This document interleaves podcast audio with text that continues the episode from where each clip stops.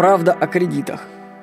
В своих статьях я часто писал, что кредиты – это зло, что деньги нужно откладывать и вкладывать их в рост, чтобы быть финансово независимым. Но что думают о кредитах люди с другой стороны?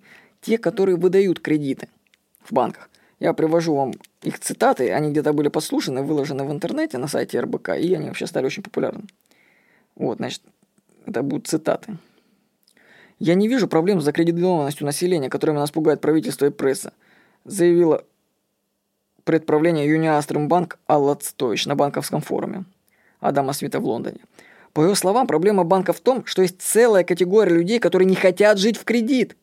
Вопрос в том, как их загнать в кредитную кабалу, чтобы они наконец начали брать кредиты, уточнила она. Вот действительно, как меня загнать в кабалу, чтобы я начал брать кредит? Вот не хочет Владимир Никонов брать кредиты, вот какой он неправильный.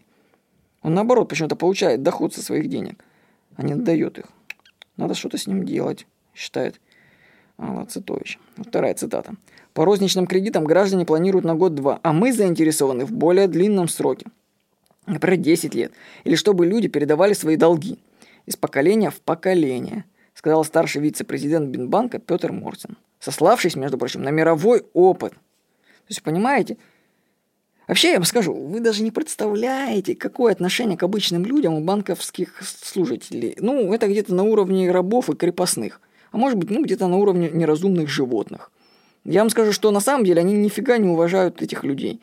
Вот, ну, у меня просто такое очень чувство. Ну, это вот даже просто это обрывки фраз, но это еще мягко они сказали. Знаете, мягко сказали. То есть они просто разводят людей как лохов. Ну, люди сами на это ведутся. В общем, выводы о кредитах делайте сами. С вами был Владимир Никонов.